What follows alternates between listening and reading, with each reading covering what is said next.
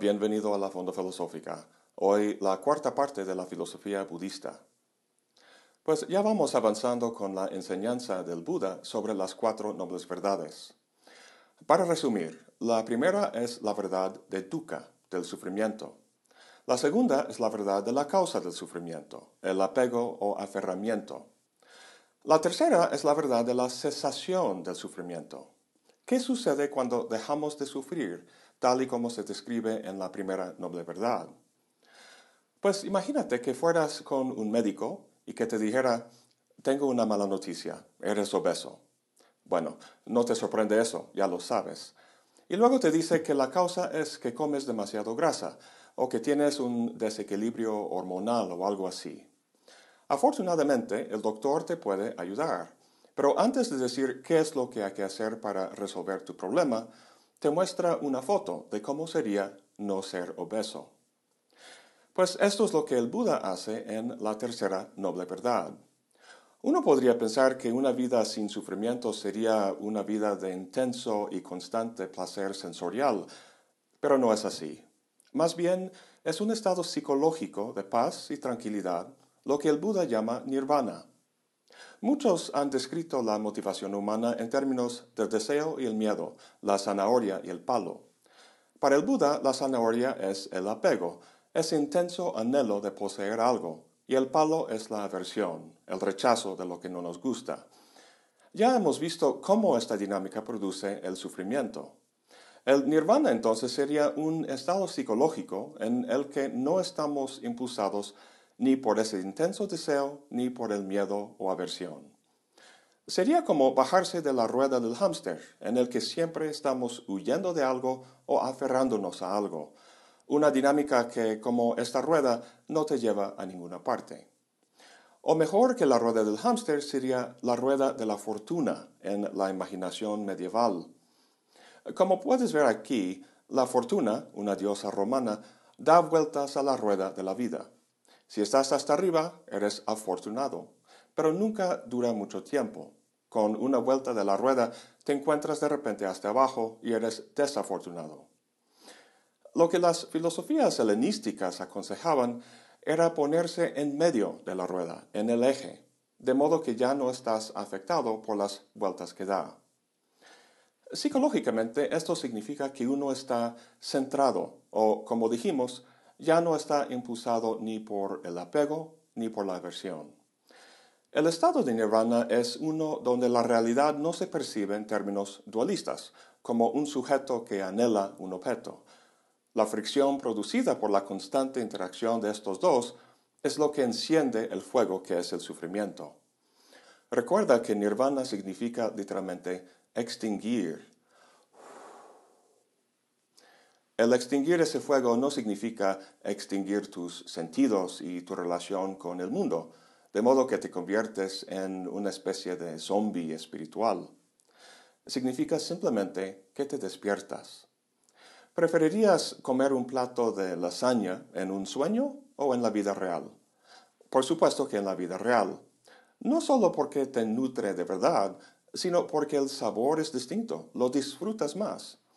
El apego es como alguien que come su comida vorazmente sin realmente disfrutarlo.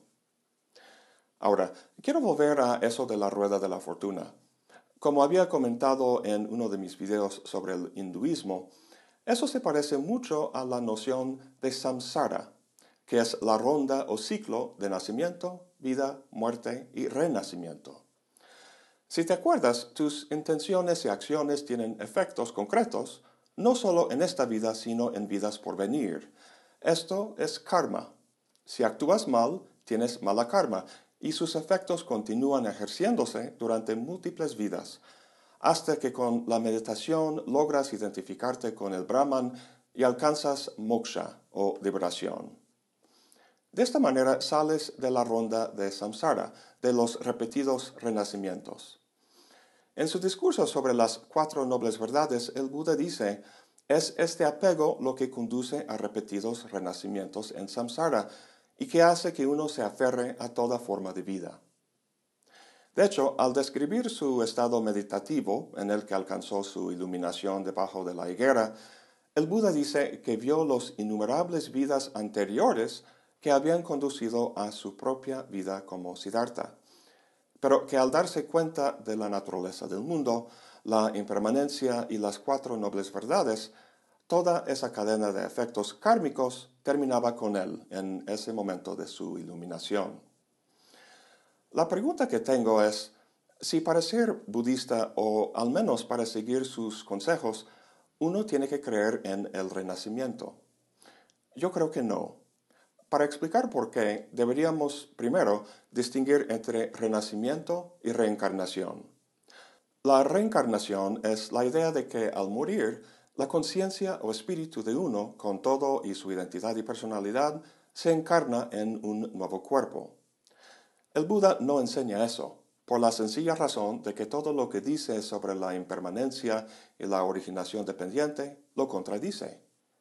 No podría por un lado hablar de anatman, el no yo, y por el otro decir que el uno y el mismo yo pasa de vida en vida. En vez de eso, el Buda habla del renacimiento.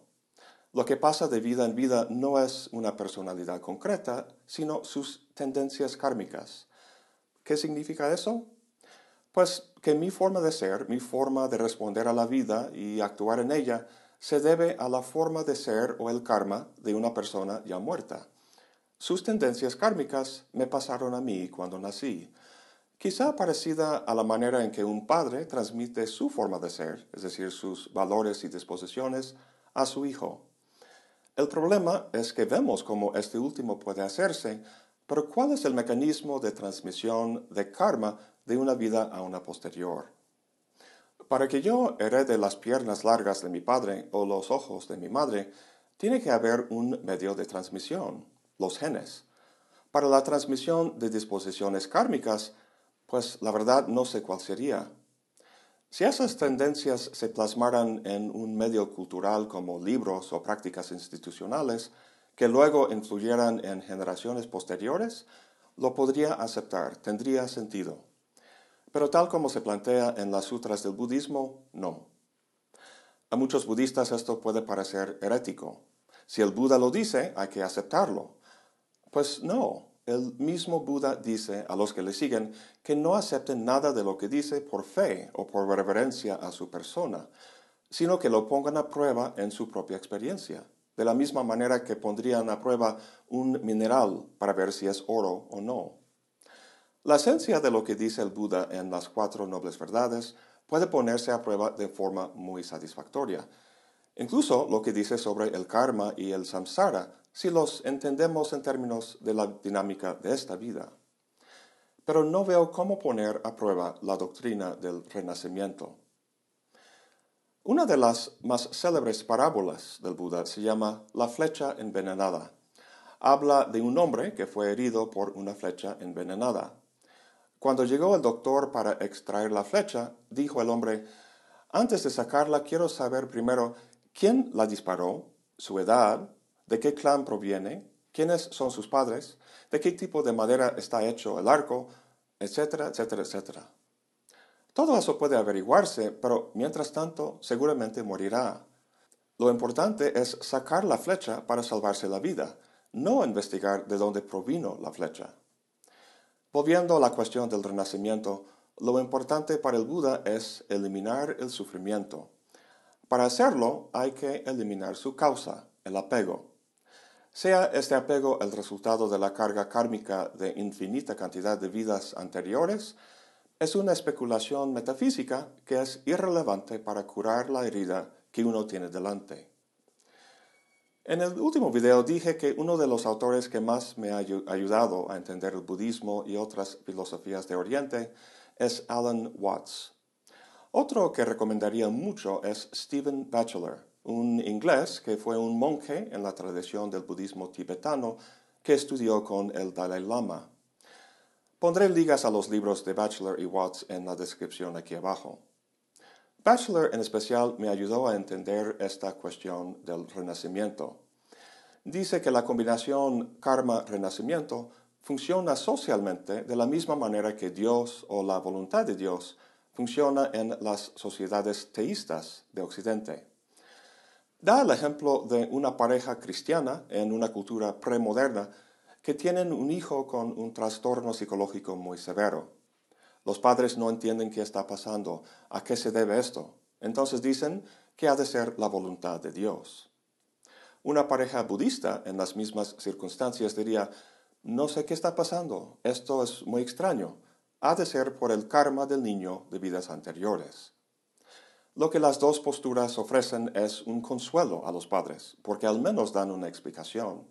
Sin embargo, como dice Batchelor, el Buda no quiso enseñar un sistema de consolación, sino que abriéramos nuestros corazones y mentes al mundo tal como es, y que encontráramos una forma de responder de forma auténtica a ello, sin aferrarnos a alguna visión o fe que nos vuelva insensible al impacto del sufrimiento del mundo.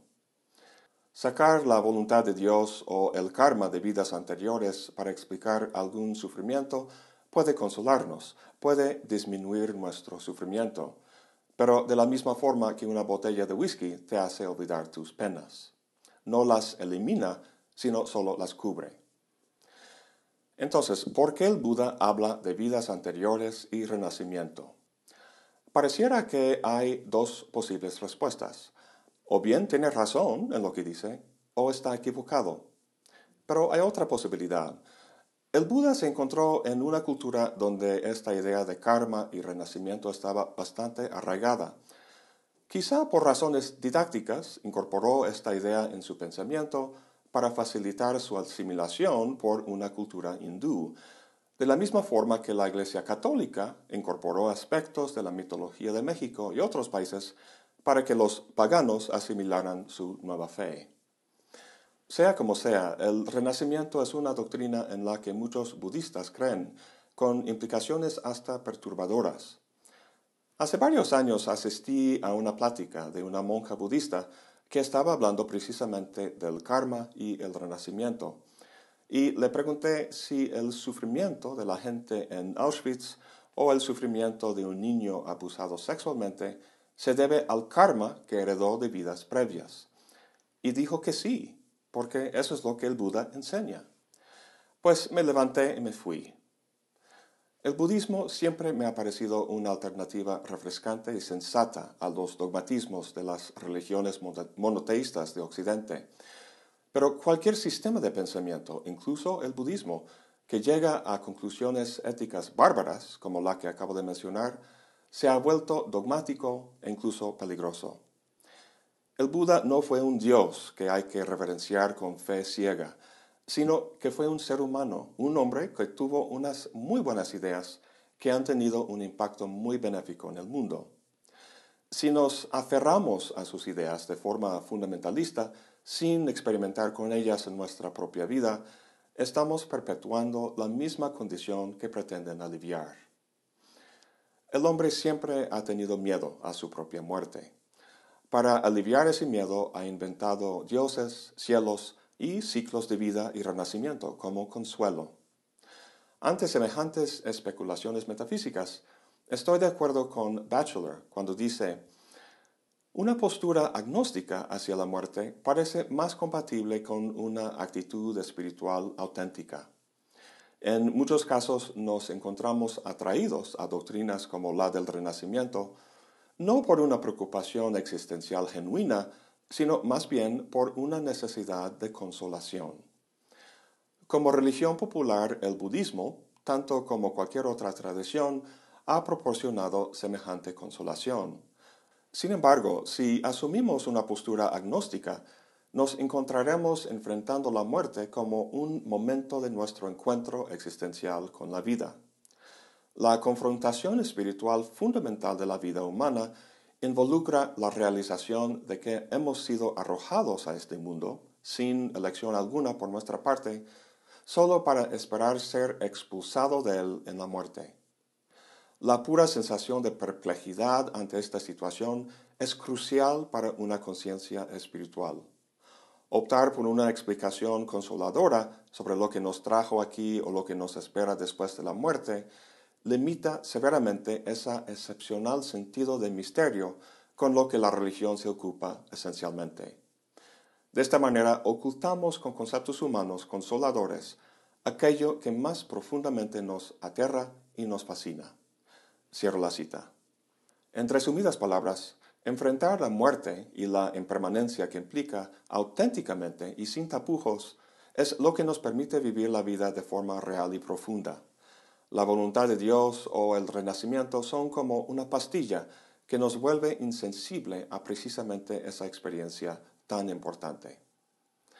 Bueno, creo que he dicho más que suficiente sobre esta cuestión del renacimiento.